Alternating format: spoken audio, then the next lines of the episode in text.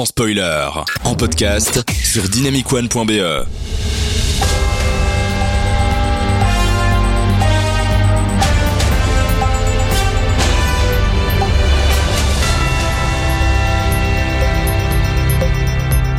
Bonsoir et bienvenue dans le journal de l'autre actualité.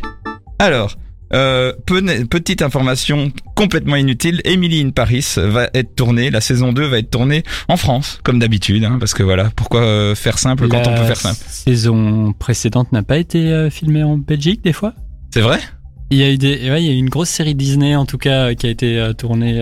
Emily in Paris serait tournée en Belgique, ça serait un petit peu fou. je, je, je sais plus, je sais. plus. Ah, écoute, euh, écoute, euh, tout est possible avec euh, Netflix. Ils sont capables de tourner une série rien que sur un fond vert. En tout cas, cette série, euh, cette saison 2 va être tournée à Paris, la capitale, mais également à Saint-Tropez.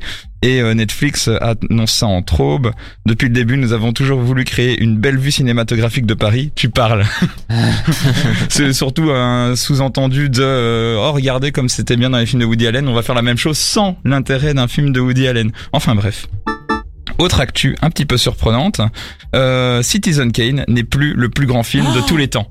Et oui, sur Rotten Tomatoes, euh, maintenant le film qui l'a dépassé, c'est Paddington 2. Pourquoi Pourquoi Parce que euh, parce que euh.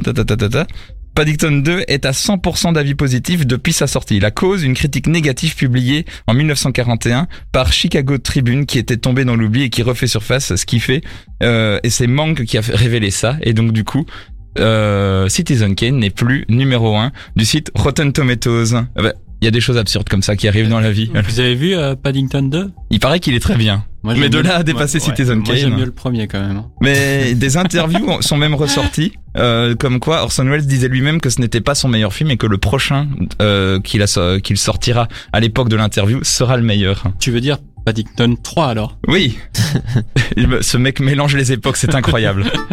Et euh, actu suivante, les films à revoir à la sortie des salles euh, le 19 mai. En tout cas, c'est la date de, de réouverture des salles en France et une probablement une date alentour pour la Belgique. Alors dans le désordre, les premiers euh, films euh, qui vont sortir sont Mandibule de Quentin Dupieux, Slalom de Chalène Favier, ça c'était super, on l'a vu au FIF.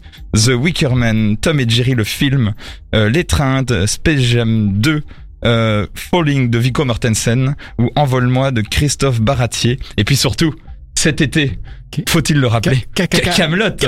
Camelot va sortir cet été et ça, franchement, est-ce que c'est pas le plus beau des rendez-vous, n'est-ce C'est pas plus beau les cadeaux. Ouais, C'est plus beau franchement. cadeaux. Et en attendant, euh, je- en attendant, j'allais dire, je vous rappelle que que nous sommes toujours sans nouvelles de Camelot. Oui, parce que on a la date, mais on n'a rien d'autre. Donc euh, voilà, on prie pour que la date ne soit pas en décalé. C'était le journal de l'autre actualité. Merci.